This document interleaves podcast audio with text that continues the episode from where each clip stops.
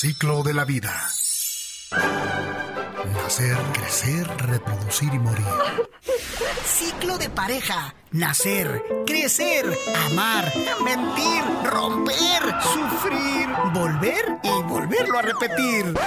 Cambia el ciclo. Ciclo de conciencia.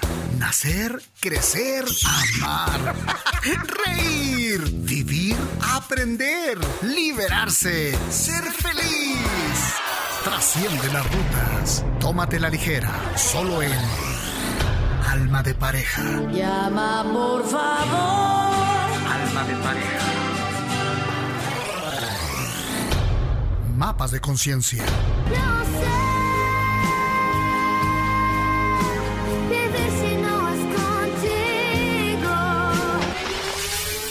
Sigue la ruta. ¡Comenzamos!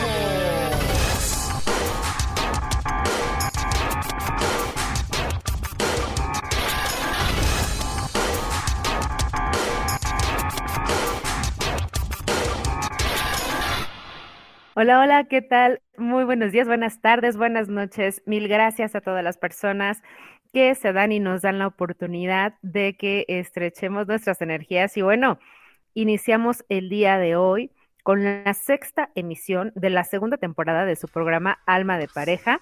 Y les saluda de este lado su amiga angeloterapeuta cuántico Flor Rubio. Y pues hoy tenemos un kit de lujo me ayudan a presentarse. ¿Quién más tenemos el día de hoy aquí? Patito, cuéntanos. Hola, hola, ¿qué tal? Muy buenas noches a todas las personas que nos están escuchando. Bienvenidos a este programa de alma de pareja. Y bueno, pues el día de hoy, eh, ah, me faltó decirle mi nombre, Pati Rodarte, un gustazo, conductora y amiga. Este, y pues el día de hoy tenemos un programa súper padre, Flor, porque vamos a trabajar y vamos a seguir con el microseminario de la autoestima. Bueno, y yo sí quisiera decir que es un programa especial porque además de que como siempre nos acompaña Heriberto Casas, nuestro comunicólogo amigo en los controles, pues también tenemos aquí al licenciado Roberto Rosell, quien nos estuvo acompañando en la primera temporada de Alma de, de Pareja y pues va a tener una intervención muy padre y muy especial en cierto momento del programa donde nos va a hacer un encuadre. Entonces, bienvenidos y pues como siempre vamos a iniciar recordando para calentar motores eh, en dónde estamos, de dónde partimos, con qué vamos a continuar. Patito, vámonos entonces en este sentido, ¿sale? ¿Qué es lo que vimos el programa anterior? ¿Nos recuerdas? Una partecita tú y otra yo.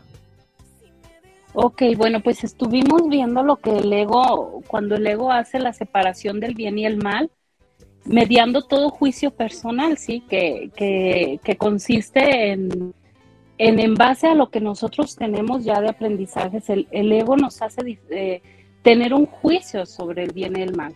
Y bueno, el ego también se compara, se compara con otras personas. Él cree que es todopoderoso.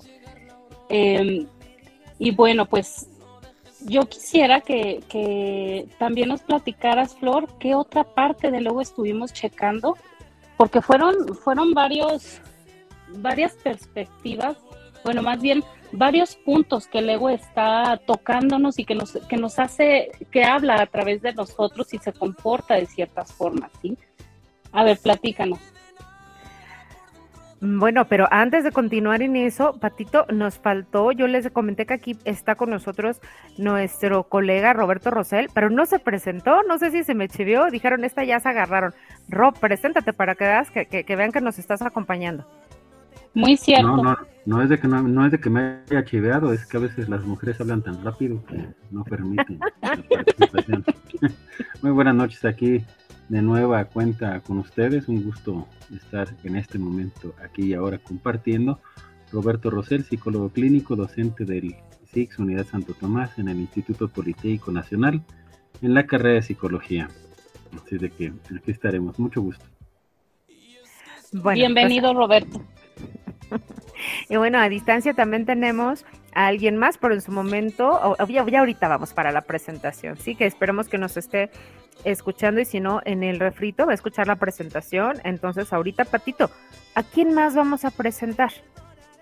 Ah, bueno, vamos, tenemos un invitado que por, por razones personales y de actividades que tiene este, diariamente, pues no nos pudo acompañar. Su nombre es Ismael Bonilla.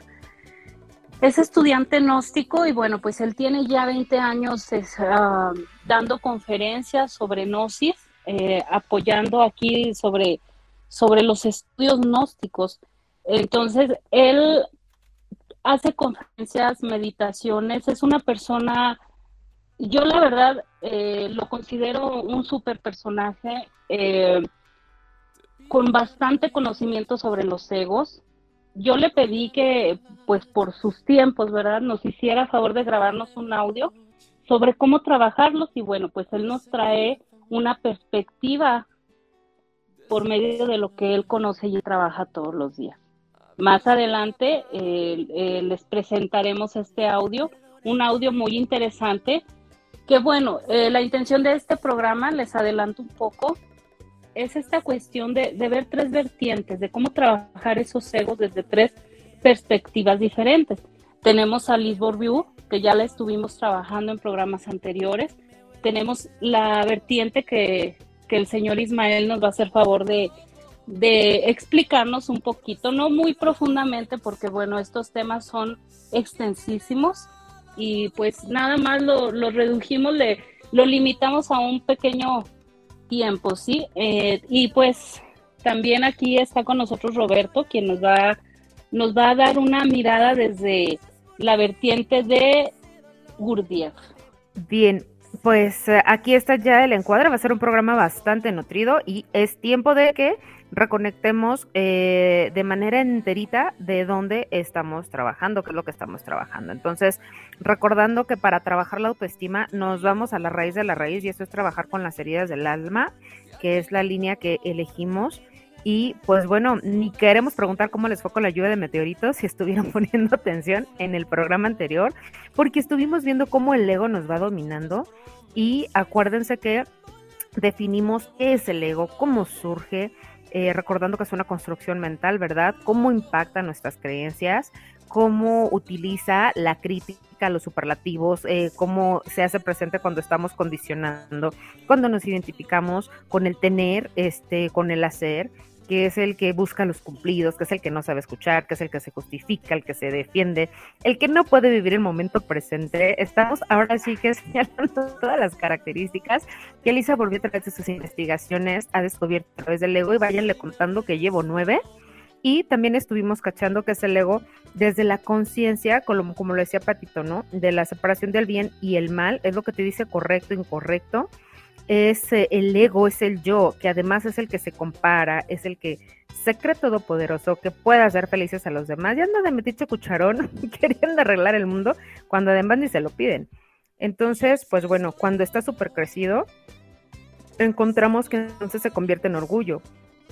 Hasta ahí nos quedamos en el programa anterior. Si hicieron su conteo, dimos 11 rasgos o características de cómo se manifiesta el ego y hoy toca avanzar sobre cómo manejar el ego desde las diferentes perspectivas, eh, como ya Patito nos mencionó.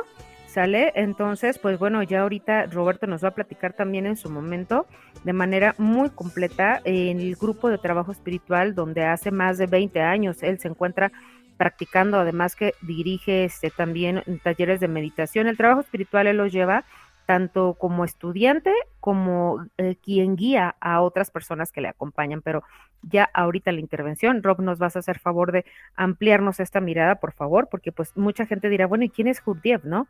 ¿O qué es lo de la gnosis? ¿O de, qué, de, qué, me están hablando? No se preocupen. Cuando vengan las intervenciones ya este, en extenso de cada uno de nuestros invitados especiales, expertos cada uno, en diferentes áreas, pues ya van a saber por qué la importancia de poder cruzar estas miradas.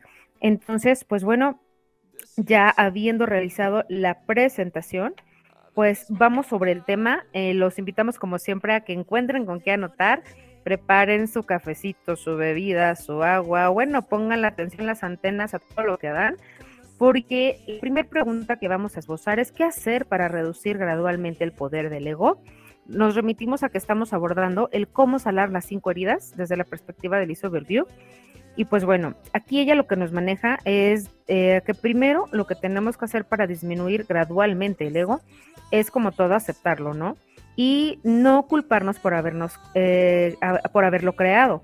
eh, una de las atribuciones que el ego tiene es em, la culpa, acuérdense, siempre echarla sobre el otro y a veces sobre uno mismo y eso igual te jode, ¿no? Te compara.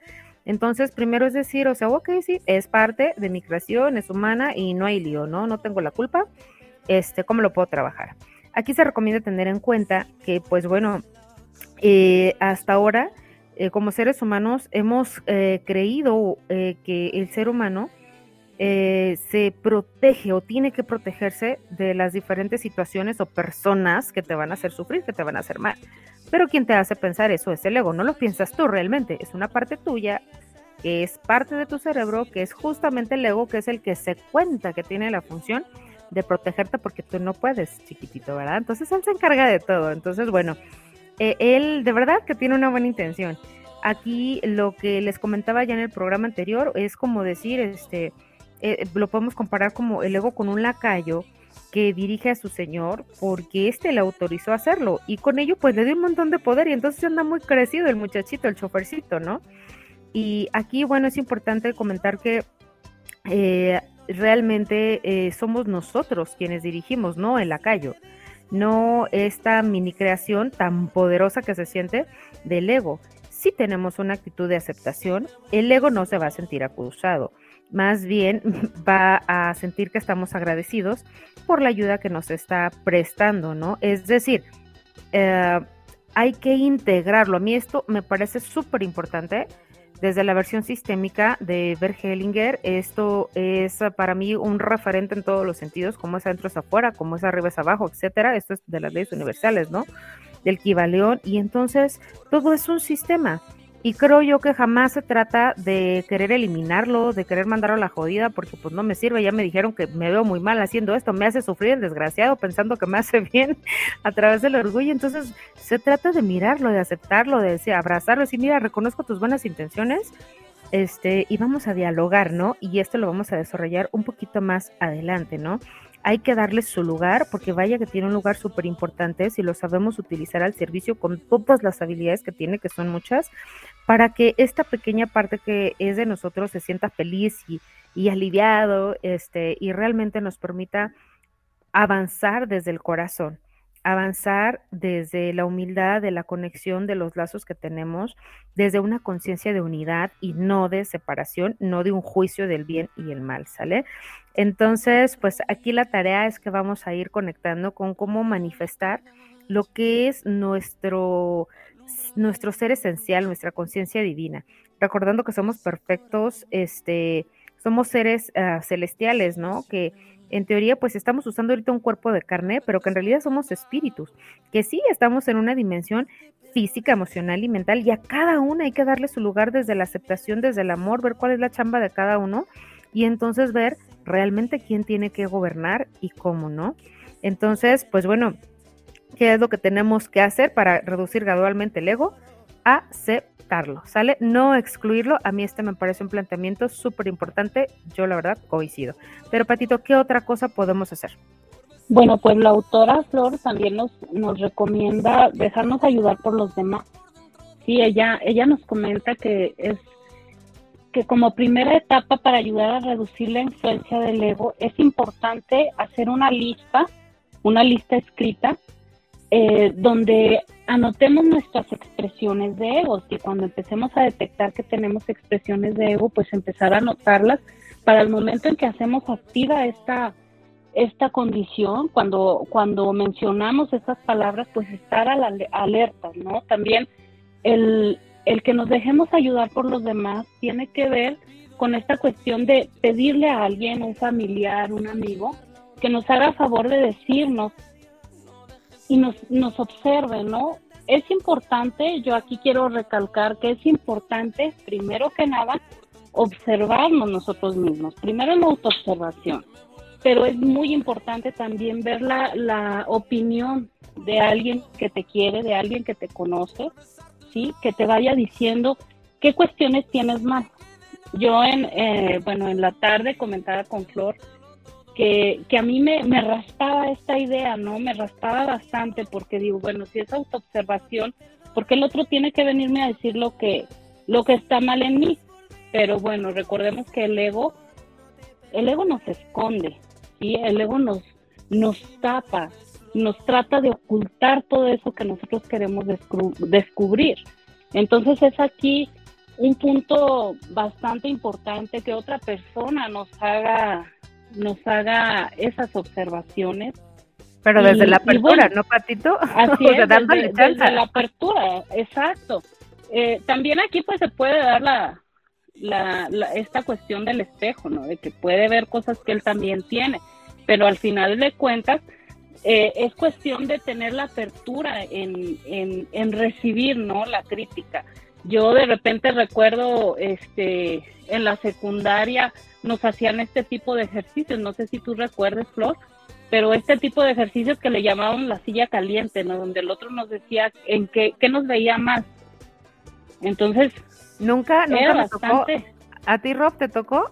No, yo no me acuerdo, ¿eh? Eh, Hace ratito que lo comentaste, eh, quise sobreentenderlo, pero no, nunca supe que existiera un jueguito así. Sí, fíjate que, que en, la, en la secundaria a mí sí me tocó y a mí este ejercicio la verdad me, me chocaba. No, a mí me tocó ya como, como dinámica ya este, en universidad y eh, como docente sí llegué a hacer esto eh, con estudiantes de forma muy cuidada porque pues es una técnica de De dos filos, ¿no? Sí que Te puede, destruye que la puede- autoestima. que Exacto. puede dañar mucho, entonces hay que saber cuándo y cómo aplicarla. y cómo aplicarlo exactamente. Entonces es aquí donde está el secreto, que lo hagas con una persona que te ame, ¿no? con una persona que, que esté contigo y te lo diga de a lo mejor de una manera amable y tú vayas haciendo, amor. completando tu, Desde la aceptación incondicional. así es, completando tu lista. Entonces, bueno, también eh, Liz, Liz nos comenta que hay algunas expresiones que ahorita les voy a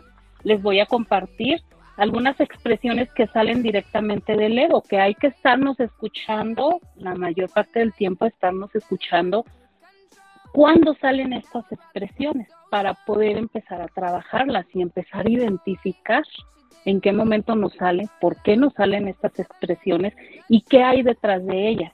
Sí, bueno, pues una de ellas es el yo. Cuesta bastante trabajo, eh, normalmente yo me, me he observado, o sea, ahorita sale el yo de inmediato, hago la observación y cada que inicio una, una frase está el yo.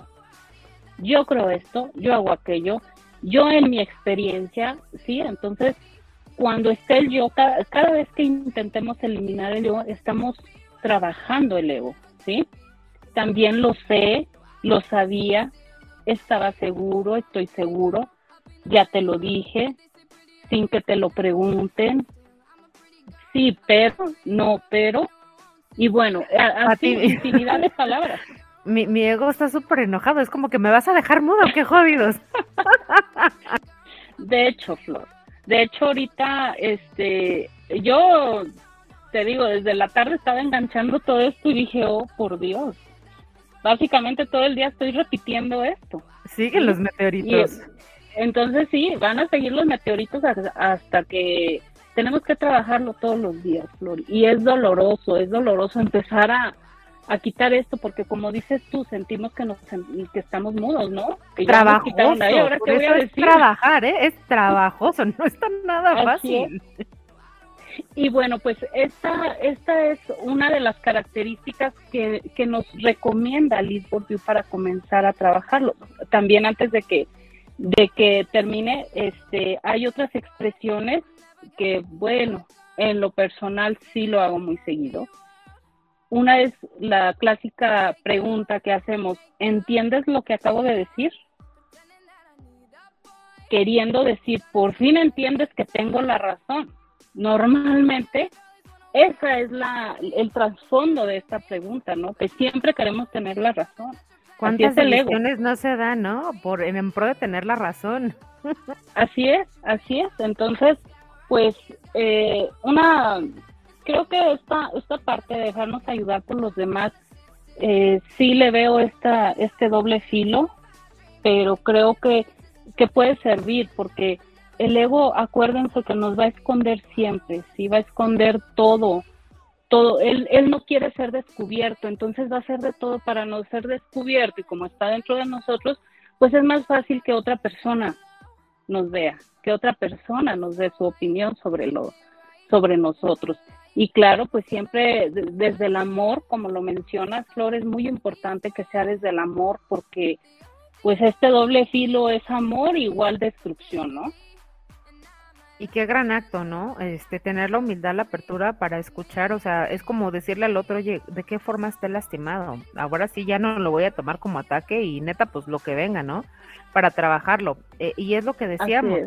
Yo creo que sí lo tenemos que mencionar. Luego en las pláticas acerca del tema, la verdad es que aprendemos mucho y decía Patito, este, eh, en el transcurso del día que ahora hemos andado juntas, decía, bueno, ¿y qué, qué chiste tiene que tengas una pareja?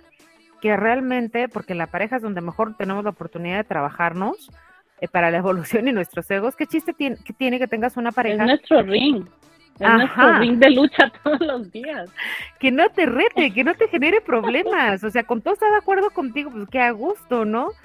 Aquella pareja que en verdad te confronta, te reta, o sea, se atreve a ser diferente a ti y te pone de cuadritos la vida, es aquella pareja que en verdad te muestra las áreas que tienes que trabajar. La pareja que es capaz de mostrarte tu obscuridad es con la pareja que desde el amor hay la gran oportunidad de evolucionar desde la mejor forma, que es a través del amor, que a veces, híjole, tenemos que evolucionar a partir de lecciones tan duras. Y llegábamos a esta conclusión tan interesante que me pareció importante que compartiéramos, Patita. Sí, sí, es bastante interesante, Flor, y bueno, pues las parejas eh, se vienen convirtiendo en eso, ¿no? Básicamente nuestros rings, porque pues son nuestros nuestros espejos, son lo que lo que nos molesta algunas veces es lo que nos despierta nuestro ego, nuestra incomodidad y bueno, pues cuando hay una pareja pasiva, esto no es difícilmente se da, ¿no? Porque ay, sí está bien, haz lo que quieras entonces no hay, no hay ese avance, ese avance espiritual ni, ni esa autoobservación, ¿no? Ni esas ganas de querer trabajar también. Qué odio de ti, que en realidad está en mí, que no he trabajado y que no lo quiero Que no he trabajado, Y que no lo quiero aceptar, ¿no? Es lo que es. Bueno, investiguenlo, pero es como es.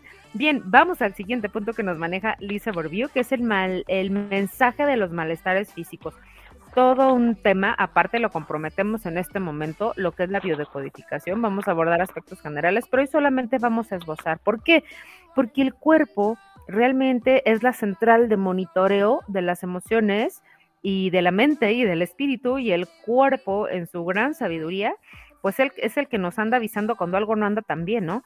A veces no puedes describirlo con palabras, sabes que algo no se siente bien y entonces lo manejas a ese nivel de decir, este, pues algo no se está ah, sintiendo bien y se te oprime el corazón y se te tensan eh, los dedos de los pies o se te la panza sientes que te dan un golpe y tu cuerpo te está avisando realmente que algo te está afectando.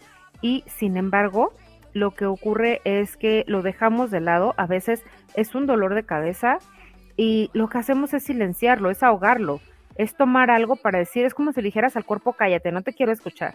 Y el bendito cuerpo es como diciendo, oye, te estoy avisando que no estamos gestionando una emoción, que me está doliendo este pensamiento, que esto me está atravesando.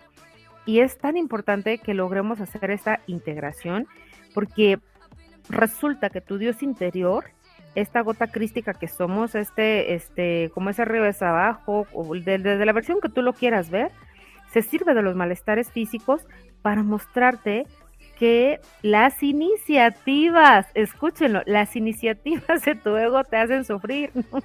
Él es muy proactivo, ¿no? Pero pues él que sabe de la evolución del corazón, como bien lo maneja Alicia Bourdieu, de hecho, todo malestar físico nos da información sobre el grado de sufrimiento de nuestra alma. Cada vez que nos sentimos, cada vez que no sentimos amor por nosotros mismos. Y escuchen esto, anótenlo, regístrenlo. Cuanto más intenso es el dolor, más urgente es que nos hagamos conscientes de esa falta de amor en todos los aspectos de nuestra vida. Ah, caray, el dolor asociado con la falta de amor. ¿Cuántas veces te topas en tu vida con dolores que te vienen en una parte, en otra y en otra y le echamos la culpa no sé qué cosas, pero no miramos que tiene que ver con una gran falta de amor, ¿sale? Y empezando con el autoamor. Entonces, pues bueno, cuando, por ejemplo, nuestro cuerpo sufre de rigidez, nos comenta la autora en el ejemplo, Eh, ¿Qué es lo que viene? Eh, la, rigidez, acuérdense que viene de la herida de rigidez, eh, el rígido, el que tiene esta herida de injusticia, ¿sí? Eh, viene el endurecimiento de las articulaciones y las arterias, el estreñimiento, etcétera, ¿no? Lo que indica hasta qué punto su ego quiere tener la razón. ¿Qué va a pasar aquí? Pues que sí, posiblemente la vaya a negociar a través de el conocimiento y esto, pero a cambio no se va a estar atendiendo la parte sensible. Significa que debemos aceptar, para empezar, que hemos tenido, que se ha tenido miedo de ser herido, que ha permitido inconscientemente que el ego le controle. Esto no es bueno ni malo. Tener miedo es sencillamente humano, no pasa nada, el miedo se le abraza, se le carga y se avanza con él. Entonces, en resumidas cuentas, es ser consciente que la causa de un malestar físico o psicológico no quiere decir que hayan cometido un error, no es por mi culpa y por mi grande culpa, jamás eliminen lo de su diccionario por mucho que sea una oración, y que debamos cambiar el comportamiento y actitud para volver a estar bien. El mensaje principal, sobre todo, es que estés contento por haber tomado conciencia, decir, ah, ya, cuerpo bello, te estás rigidizando porque nos hace falta esto. Me estás dando una itis, una laringitis porque no hablaste, una otitis porque no soportaste lo que escuchaste. Sí, o sea, las itis son inflamaciones, tienen que ver con los corajes, una gastroenteritis, no digieres alguna situación, ¿sale? Entonces es decirle a tu cuerpo, ya, me estás avisando que con esto no estamos pudiendo, que nos está afectando y esto viene de lo más profundo de tu ser, en esa hermosa conexión que es cuando lo sabemos armonizar. Se trata de volver a tomar el control desde el corazón, desde el alma, para lo que venimos, que es nuestra evolución álmica. Entonces, pues bueno, desde el punto de vista psicológico sabemos que nuestro ego ha tomado el control desde el momento en que llevamos la máscara asociada a alguna de las heridas, que esto lo trabajamos en el programa ah, no anterior, sino en el otro, ¿sale? Entonces, Patito, este, ¿qué tenemos? ¿Cuál es otra de las recomendaciones? Otra, otra cosa bastante importante, otra acción importante y básica que nos comenta Liz Bourdieu es la aceptación del ego. ¿sí? Si aceptas eh, en tu día a día, puedes admitir que existe, puedes admitir que ahí está. Y bueno, también puede generar esta cuestión de no culpa. ¿sí? Eh, una vez que lo aceptas, que dices, ok, ahí estás, canijo, ¿sí?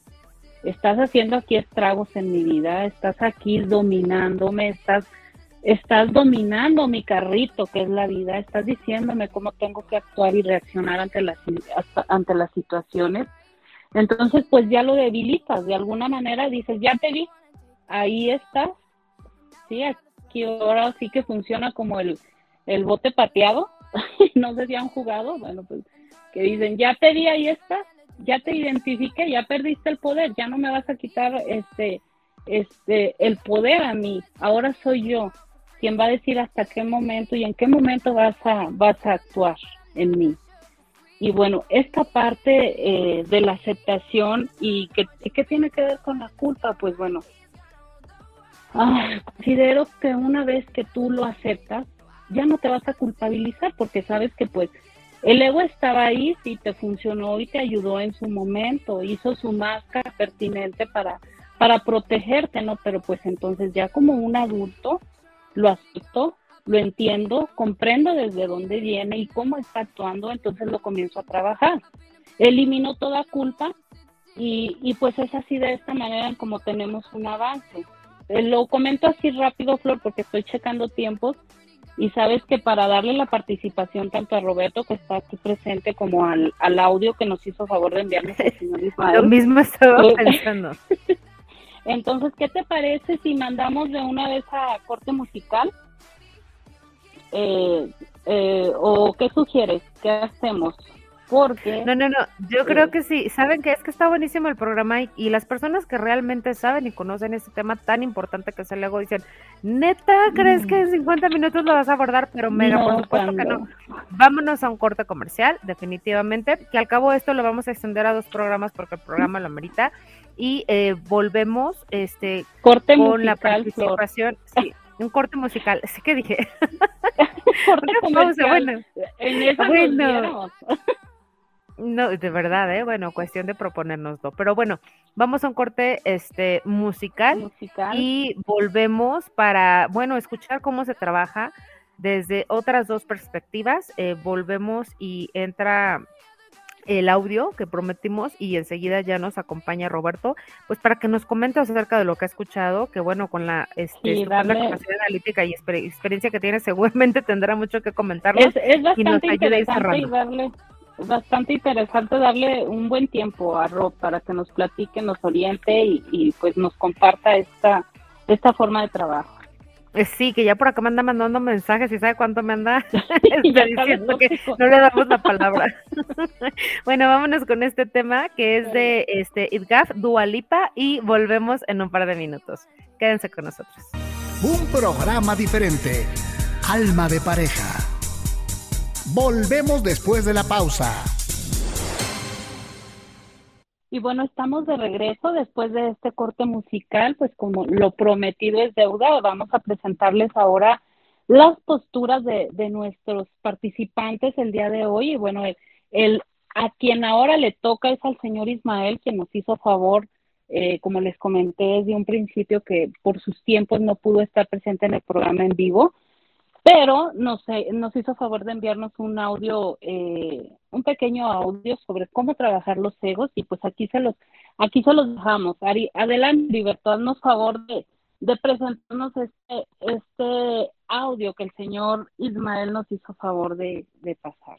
Hola, hola a todos. Mi nombre es Ismael Bonilla. Este tengo 20 años de compartir un conocimiento que se llama antropología gnóstica. Para mí es un placer poder compartir algunas de las herramientas o algunas de las técnicas para conocernos a nosotros mismos y dejar de ser esclavos de esos defectos o esos yoes o esas entidades inhumanas que, carga- que cargamos dentro. Ah, por ejemplo, si nosotros nos ponemos a reflexionar que nosotros dependemos mucho de los eventos exteriores y los eventos exteriores nos hacen esclavos por no tener nuestra conciencia despierta. Todos estamos acondicionados de todos. Si alguien, si alguien me insulta, insulto. Si alguien me pega, le pego. So, reaccionamos como robots, reaccionamos como no personas conscientes, porque somos esclavos de los eventos exteriores. Pero si nosotros empezamos a interiorizarnos, la primera clave que podría yo compartir es autoobservación y recuerdo de sí.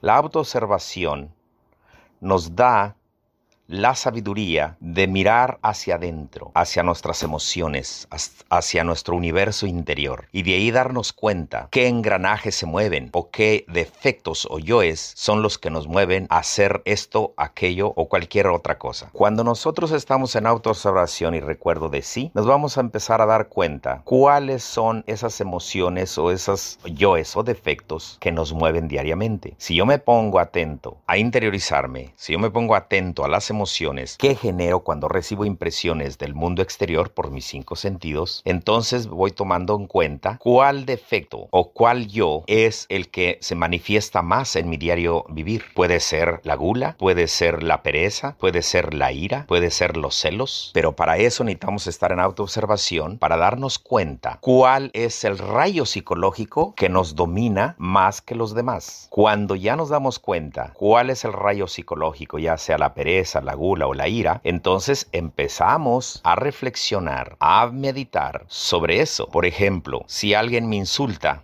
yo me enojo. Pero ¿quién se enoja dentro de mí? ¿Quién es el que reacciona dentro de mí? Si decimos que el que reacciona dentro de mí es la ira, el coraje, porque alguien me insultó. Pero ese coraje, ¿quién lo generó dentro de mí? Obvio que nosotros pensamos que son las palabras que un insultador nos dijo. Pero curiosamente, si nos interiorizamos internamente, nos damos cuenta que el orgullo que hemos creado nosotros mismos es herido por ese insulto de una persona ex- exterior. Ese orgullo, el momento que alguien me insulta, me hiere el orgullo y el orgullo salta en ira y contesta. Pero si yo estoy comprendiendo mi orgullo y mi coraje o mi ira, entonces la persona que me insulta no le doy ningún valor porque estoy ya aprendiendo y empezar a ser dueño de mi forma de pensar y de sentir. Por lo tanto, cuando me llega el insulto, no le doy valor, no lo tomo personal. En el momento que yo hago esa transformación de impresiones, el orgullo y la ira van muriendo dentro de mí. Ese sería el primer trabajo, autoobservación y recuerdo de sí, porque nosotros vivimos dos mundos simultáneamente a la misma vez, el mundo exterior y el mundo interior. El mundo exterior es el que se percibe por los cinco sentidos sensuales, vista, olfato, gusto, oído y tacto. Y la mayoría de nosotros creemos que al percibir el mundo exterior con nuestros cinco sentidos sensuales o sensoriales, vivimos el, el 100% y no, nada más vivimos el 20% y el 80% es interior, porque son las emociones que generan las impresiones recibidas del mundo exterior. Por lo tanto, lo que nosotros tenemos que poner atención es al mundo interior, nuestra psicología, nuestras emociones.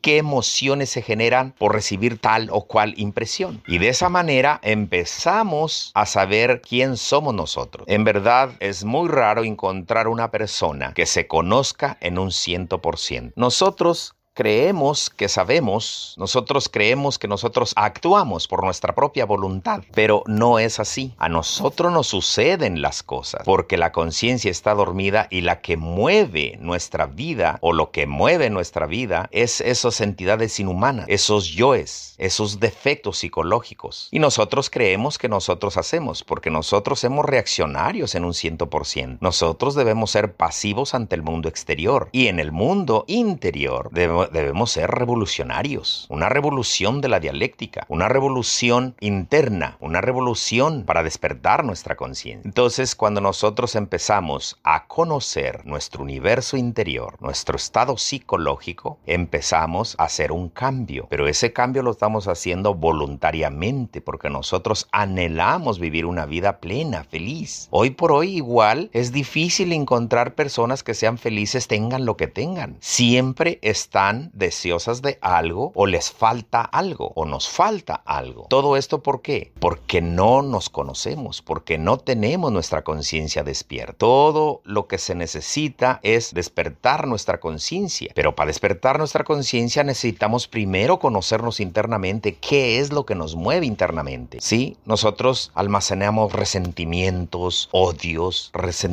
nosotros estamos cargados de tantas traumas y cosas que nos ha pasado la vida. Pero ¿por qué seguimos cargando eso si es del pasado?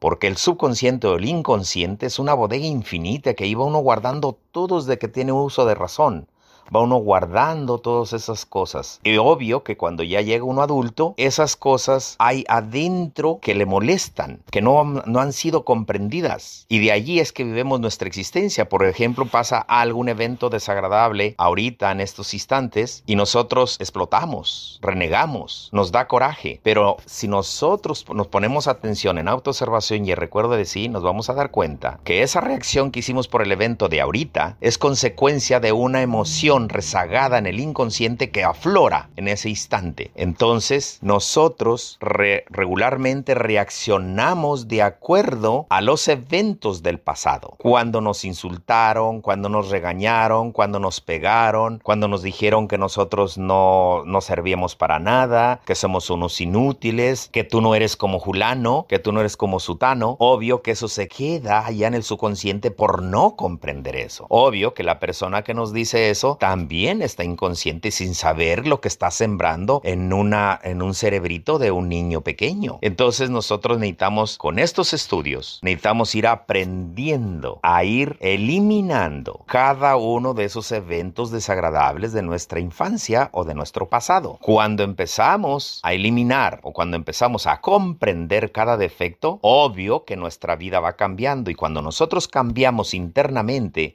los eventos exteriores también cambian cambian, las circunstancias cambian. Ahora, si las circunstancias no cambiaran, pero nosotros estamos conscientes y ya empezamos o somos dueños de nuestra forma de pensar y nuestra forma de sentir, obvio que los eventos, por muy desagradables que sean en el exterior, nosotros los comprendemos porque tenemos otra perspectiva de la vida, porque estamos haciendo un cambio interno y eso es lo que cuenta, eso es lo que se necesita, independientemente de la creencia que tengamos. Obvio que estos estudios de antropología gnóstica no se pronuncian contra ninguna secta, religión o creencia. Al contrario, este conocimiento, este conocimiento está basado, su, su cimiento es la filosofía, el arte, la ciencia y la mística. Pero esta filosofía, este arte y esta ciencia y esta mística es trascendental, no es meramente intelectual o razonativa. No, esto va más allá de lo que nosotros tenemos de razón. Por lo tanto, este conocimiento no se pronuncia contra ninguna secta, escuela o religión o creencia. Al contrario, este conocimiento afirma que todas las sectas, religiones o creencias son como piedras preciosas engarzadas en un hilo de oro para la divinidad. En sí las creencias o religiones no tienen nada de malo. Lo malo es quién las rige o quién las, quién las dirige, ¿sí? Pero no tiene nada de malo. Lo importante sería que en creer, pues no se realiza nada. Nosotros necesitamos conocernos a nosotros mismos para ser auténticos. Hoy por hoy, somos quizás un, un reflejo de nuestra familia. Nosotros nada más imitamos al abuelo, imitamos al tío, al papá, a la mamá. Somos imitantus. Por lo tanto, debemos de ser originales, no imitadores. Entonces, de esta manera nosotros el empezar a interiorizarnos y a saber quién somos, porque por ejemplo alguien llega aquí a, la casa o aquí a los estudios y toca la puerta y uno pregunta quién es y dice yo, ok, ¿cuál de esos yoes o de miles de yoes que tiene es? ¿No? Si me preguntan a mí, ¿quién eres tú? Yo les digo, mi nombre es Ismael Bonilla o yo soy Ismael Bonilla. ¿Y quién es Ismael Bonilla? Pues soy el el esposo de Idubina. ¿Y quién es el esposo de Idubina? Pues soy el papá de los niños. ¿Y quién es el papá de los niños? O sea, realmente no sabemos quién somos. Nosotros creemos, tenemos la ilusión de que hacemos algo y hacemos algo, pero realmente no hacemos nada. A nosotros nos suceden las cosas por causa y efecto. Científicamente se hablan de esas palabras, ¿no? No hay causa sin efecto ni efecto sin causa. Esotéricamente hablando, se llama dharma y karma. La gente confunde que el karma es castigo. No, el karma es la consecuencia de una acción. Eso es lo que se le llama karma.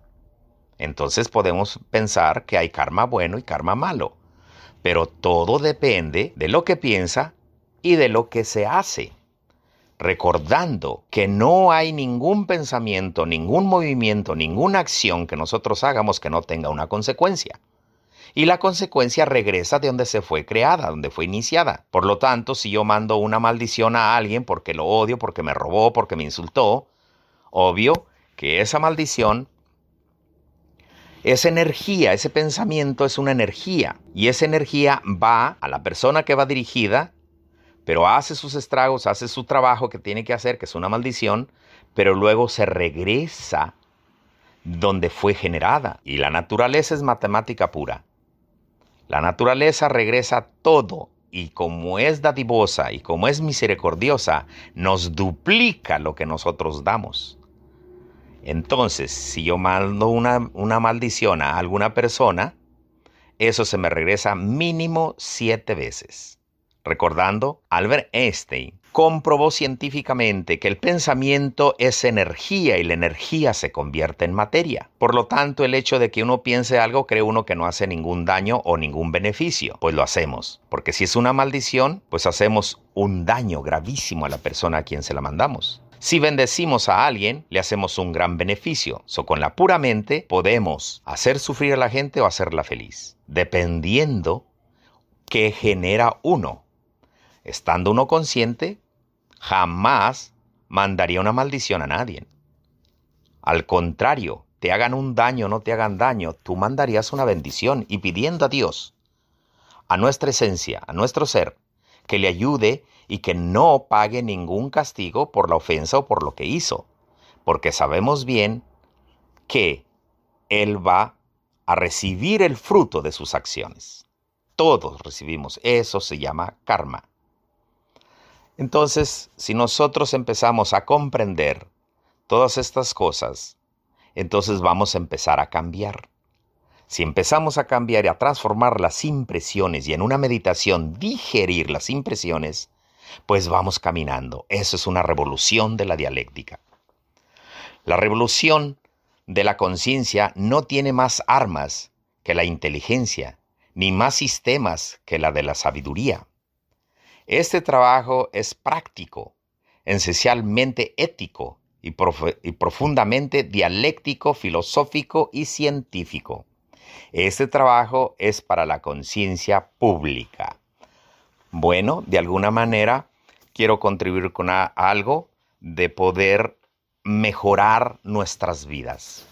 Eh, de verdad que para mí es un placer, un placer poder compartir con ustedes estas técnicas y obvio que es muy, muy poquito el tiempo, pero iremos cada semana, iremos ahondando un poco más y más hasta llegar a llegar a la comprensión de todas las técnicas que necesitamos, sobre todo aquí quedémonos con esto.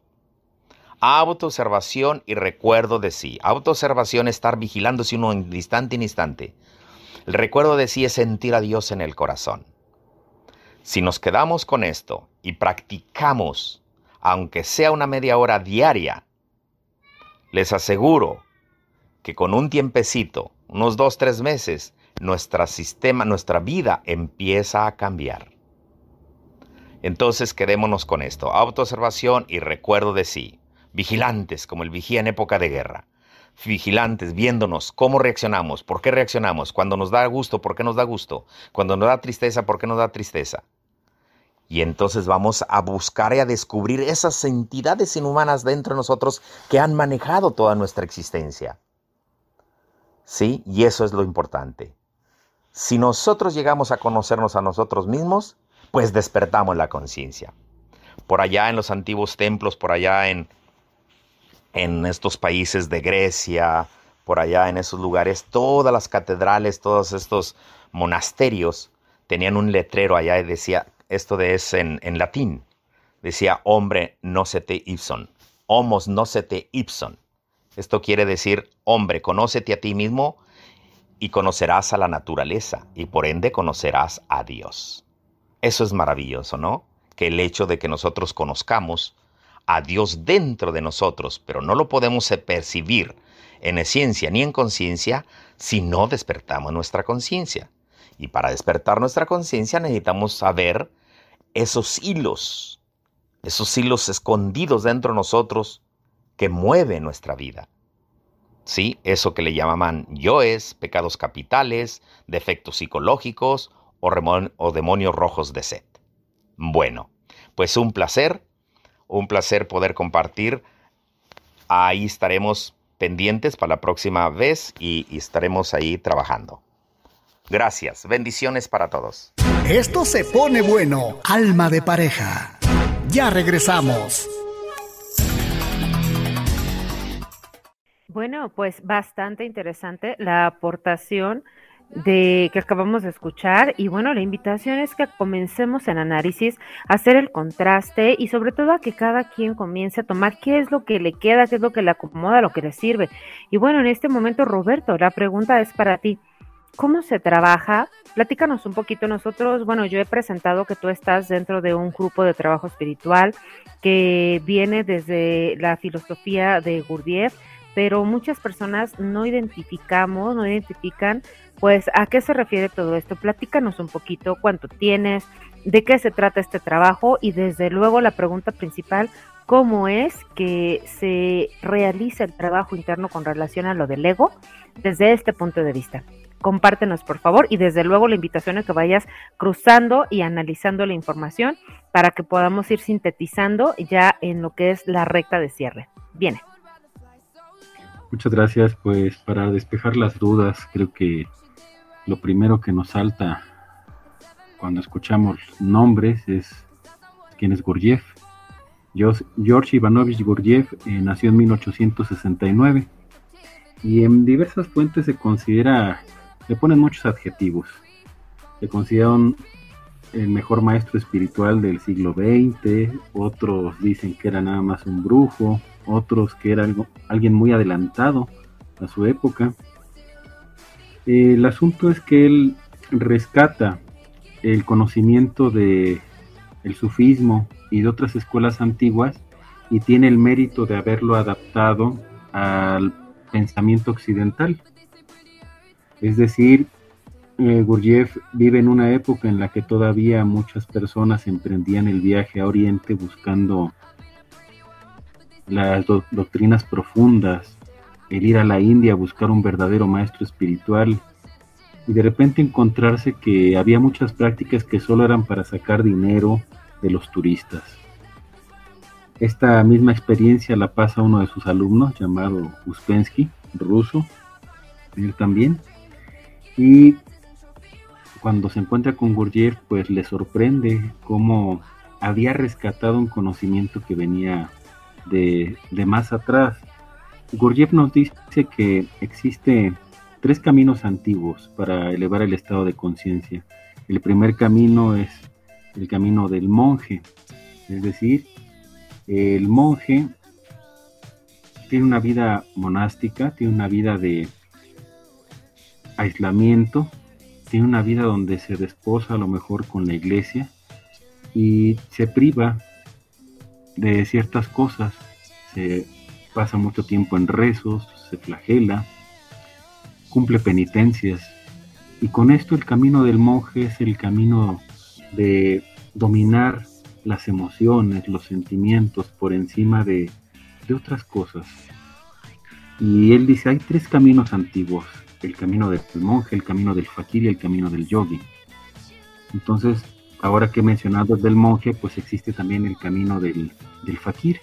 El camino del fakir es aquel que domina su cuerpo o el dolor físico para alcanzar un estado de conciencia distinto.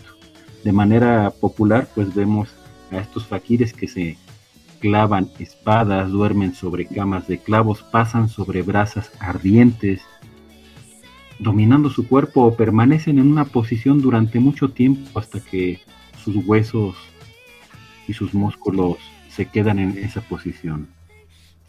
Dominar el dolor del cuerpo para alcanzar un estado de conciencia distinto, ese era el camino del fakir. Muchos de ellos inútiles para la sociedad y tenían que tener alumnos que los abastecieran, les limpiaran el cuerpo, etc. Pero ese era el dominio de, el predominio de lo físico sobre el sentimiento y el menoscabo del intelecto. El tercer camino, el camino del yogi, era un camino que era representado por estos grandes maestros patriarcas a los que siempre se les llegaba a pedir un consejo en un poblado, los que eran los más respetados o los más ancianos de una comunidad. Y estos maestros yogis habían llegado a un nivel de conciencia distinto debido a ejercicios sobre el dominio de su mente. Dominar la mente para alcanzar un estado de conciencia distinto. Pero dejaba en menoscabo la situación sentimental, emocional y lo físico. Eh, Gurdjieff nos dice que estos tres caminos Gurdjieff nos dice que estos tres caminos son caminos que trabajan en aislado, un solo centro, y que debe existir un cuarto camino, un camino en donde podamos trabajar las tres cosas al mismo tiempo. Y es eso lo que, lo que él inventa a través de diferentes ejercicios prácticos. Entonces, pues hablar del ego desde esta escuela, pues el ego es un ingrediente fundamental. Eh, es algo de lo que debemos hacer parte de nuestro trabajo diario. De hecho, sobre lo que nos hablaba el don Ismael, nuestro otro invitado, encuentro yo muchos puentes y esto no es inocente, debido a que los propios gnósticos aceptan que gran parte de la Nopsis desde 1961 a los 90 gran parte de lo que publicó eh, Samael en sus llamados mensajes de Navidad, en especial de 1960 en adelante, se basa en Psicología de la posible evolución del hombre de, Uspensky y en fragmentos de una enseñanza desconocida del mismo autor. Estos dos libros de Uspensky son día a día lo que él aprendió con Gurdjieff. Así de que sí, hay puentes entre la Noxis y Gurdjieff, pero también hay marcadas diferencias. El ego es parte del ser humano. El ego no es una creación divina. Para Gurdjieff el alma no existe.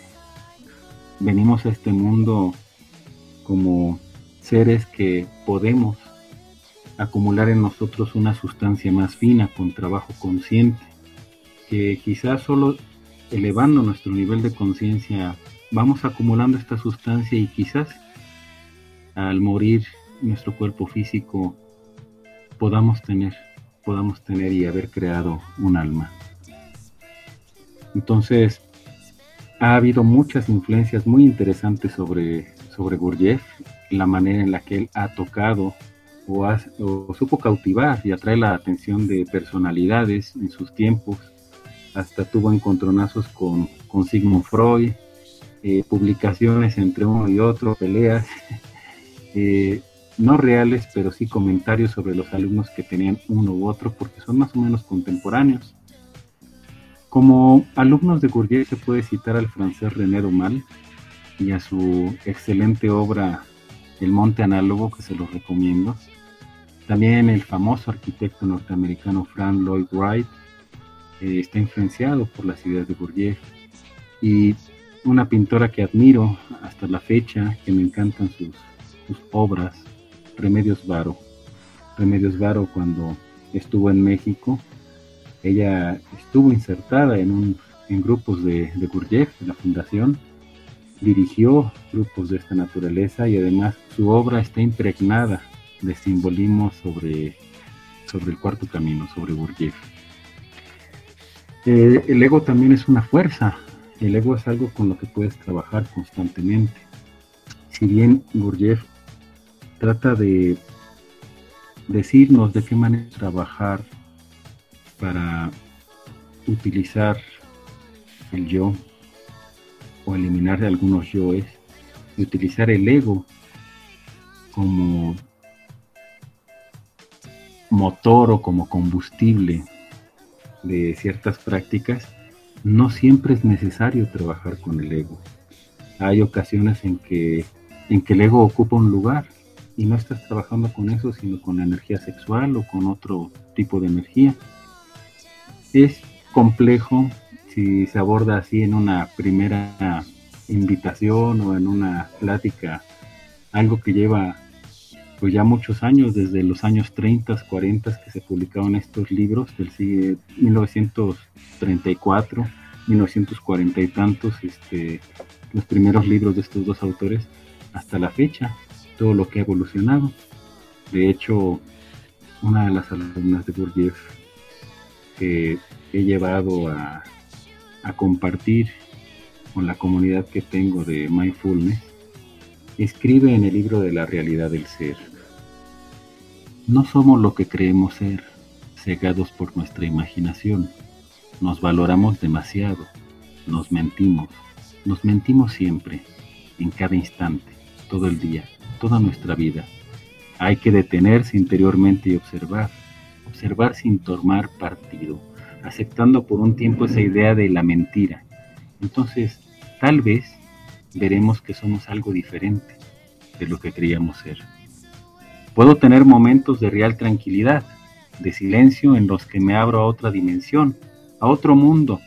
Lo que no veo es que fuera de esos momentos soy presa de la violencia, es decir, del conflicto, de las contradicciones.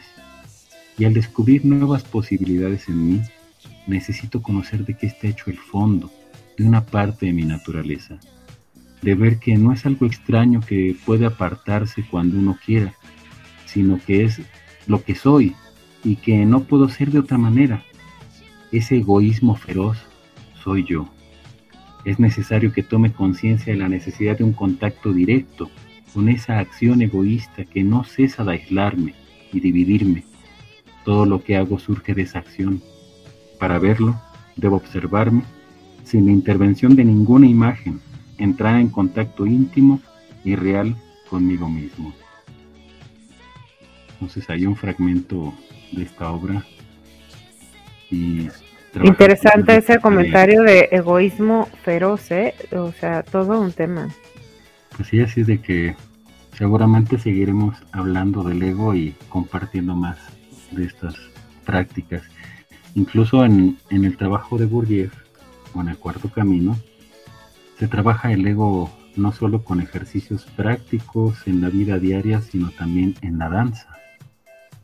En las danzas sagradas se pueden tener ejercicios donde tu atención está en esos tres centros en tus movimientos físicos, en memorizar el paso y tratar de estar a tiempo, pero también al danzar surge un sentimiento.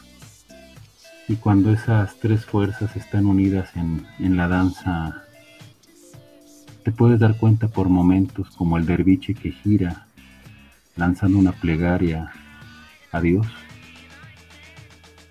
que no hay ego o que casi no lo hay. A veces solo puedes sentir que, que no eres nada. ¿Qué es un derviche? Los derviches son monjes que habitan algunas regiones de Medio Oriente. Son populares para los turistas, por ejemplo en Estambul, en Turquía. Son característicos y los pueden buscar en cualquier red social o en videos porque tienen como un atuendo diferente, o sea, muy extraño para nosotros los occidentales porque son hombres que usan grandes faldas. Pero estas faldas las usan para que al girar, porque se la pasan girando durante horas, representan movimientos celestes. Y un derviche tiene un cierto grado de conciencia, pero no se le permite tener alumnos. Solamente cuando ya alcanzaste como una iluminación, ya que te vuelves un maestro sufi, entonces ya puedes tener alumnos. Las danzas derviches o los derviches giróvagos son parte del conocimiento que Gurdjieff eh, rescata. Y él, aparte de estas danzas de los derviches, crea cerca de 300 movimientos o danzas. Y como él dice, en una danza puede estar insertada verdades de hace miles de años que tú aprendes a leer como si leyeras un libro y que no pueden ser modificadas, porque hay reglas estrictas, tanto musicales como de la esencia para poder danzarla. A veces puedes encontrarte que es una receta para hacer una mermelada y otra cosas muy profundas como el funcionamiento de los astros, de la luna, del sol, de la tierra. Muchísimas gracias, Rob. Bueno, y pues entonces estamos en la recta final. Y Patito, a manera de conclusión, ¿hay algo que nos quisieras compartir? Ah, ¿sí, ¿sí me escuchan? Sí, Patito, perfecto. Ah, ok, ok. Sí, es que aquí como que de repente vi mi, te- mi, mi audio mal. Bueno, pues se me hace bastante interesante eh, la, lo que nos comenta Roberto. Hay algo que me salta, Roberto.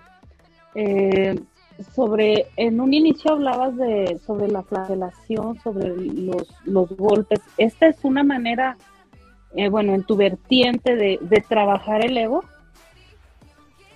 No, eh, mencioné que Gurdjieff habla del camino del monje y en el camino del monje, en algunas órdenes monásticas, sí trabajan la flagelación.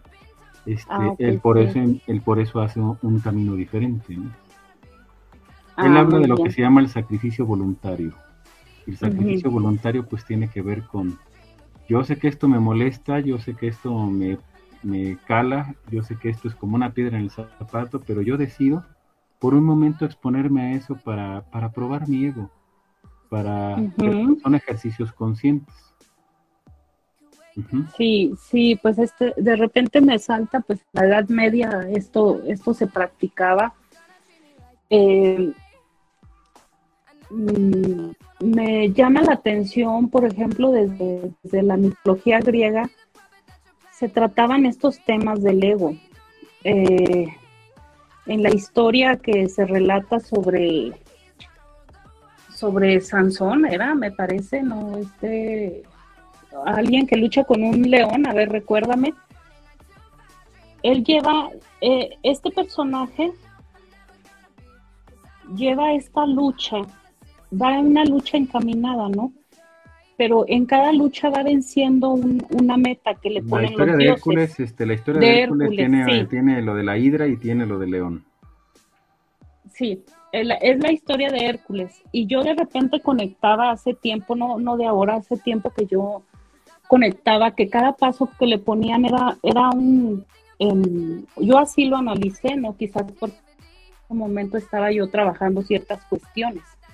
Entonces, eh, me saltó de repente que desde entonces se, se comienza a trabajar, ¿no? De esta manera le ponían sus, sus pruebas las avanzaba y bueno, al final lo convierten en Dios, ¿no?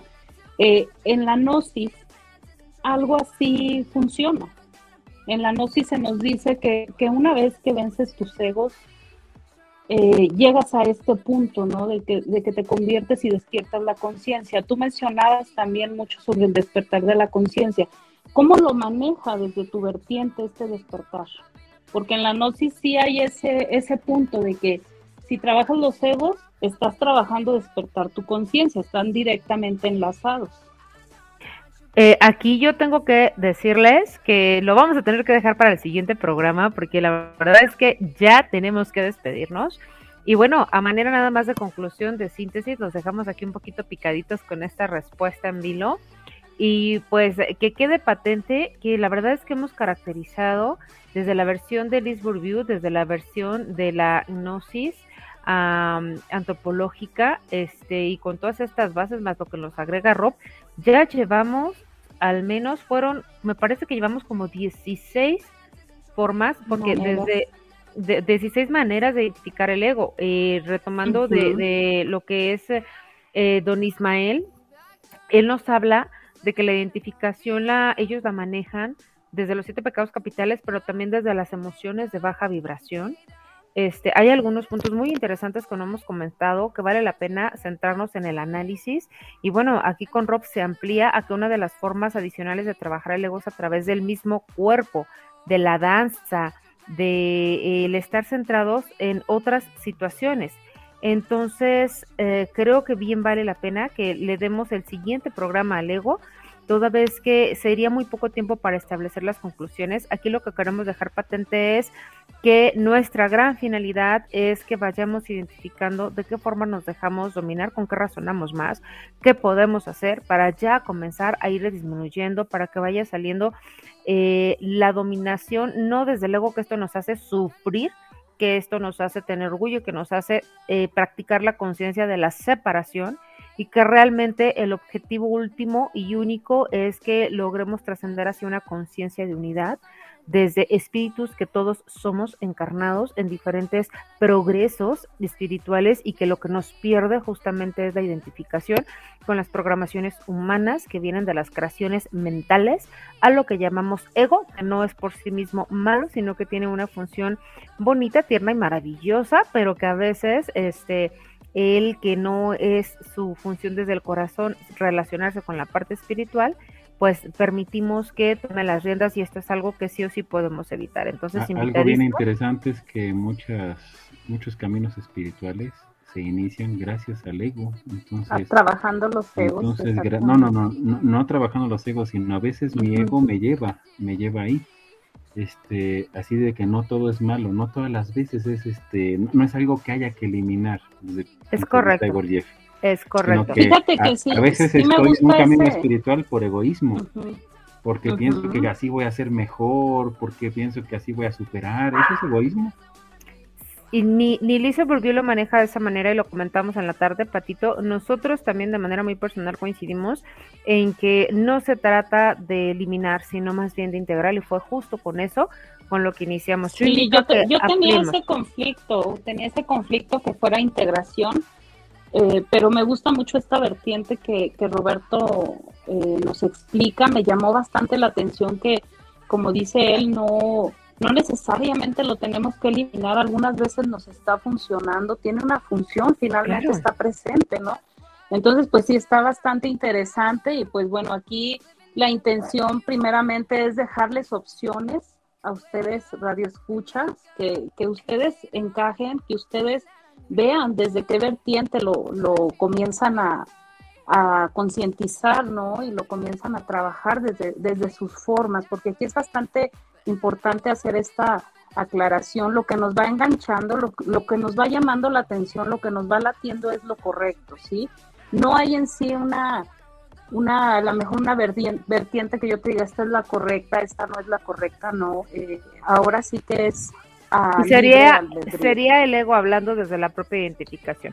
¿Qué tenemos para el Así siguiente programa? Pues bueno, nos queda Yo pendiente. quiero hacer una invitación rápido a ¿Qué quien que pasa? quiera, que quiera saber un poco más, nada más en, en redes o en, en YouTube puede eh, colocar en, en, el- en la búsqueda encuentros con hombres notables. Encuentros con hombres notables es la autobiografía en película de Gurdjieff, por si alguien quiere saber más de ello. Y ahí se ven danzas. Muchas gracias, Rob. Muchísimas gracias, Roberto. Ahí queda entonces el dato para quien quiera ampliar. Y pues bueno, en el siguiente programa vamos a abordar sobre lo que es el orgullo y el ego. ¿Qué hacer con el ego de los demás? Digo, yo me trabajo y los demás, ¿cómo le hago? Bueno, les vamos a decir cuál es eh, la perspectiva que se maneja. eh, cómo trabajar esto de cuando sientes que se están aprovechando de ti, de tu nobleza. Y pues, ¿a qué se refiere esto de personalizar y dialogar con el ego? Roberto, quedas invitado para el siguiente programa para que puedas contestar lo que Patito te ha preguntado ya nos dirás si podrás o no este, continuar acompañándonos para poder agotar este tema. Y por lo pronto, a todos mil gracias por habernos acompañado. Les recordamos que nuestras redes sociales están totalmente abiertas, dispuestas para seguir sumando desde sus opiniones, sus intereses. Y estas redes, Roberto, ¿nos recuerdas, por favor, para cerrar, en dónde nos pueden encontrar? Nos pueden seguir en radioméxico.mx en la transmisión en vivo. Pueden contactarnos con la página de Facebook de Alma de Pareja. Y también en la página de Facebook de Comprensión Lectora, Materiales Didácticos. Y por supuesto en el correo electrónico de grupo.impulso.ceral.gmail.com y en la página de Facebook Alma de Pareja, en donde como cada semana colocamos el refrito, que lo estaremos teniendo más tardar el día de mañana del programa anterior y este que hoy ya se sumará en el transcurso de estos días. A nombre de todo el equipo, mil gracias Eri por habernos acompañado, por tu paciencia, que sabemos que ya te tienes que ir. Mil gracias Roberto por habernos acompañado, este y ya nos ya sabremos si estarás o no en el siguiente programa. No te comprometo a que nos contestes ahorita. Y Patito, este, de parte de Patito y una servidora, mil gracias. Les mandamos un fuerte abrazo. Gracias por habernos acompañado. Nos escuchamos en la siguiente emisión. Ciclos de pareja ha llegado a su fin, pero prometemos volver muy pronto. No se lo pierda, Alma de Pareja.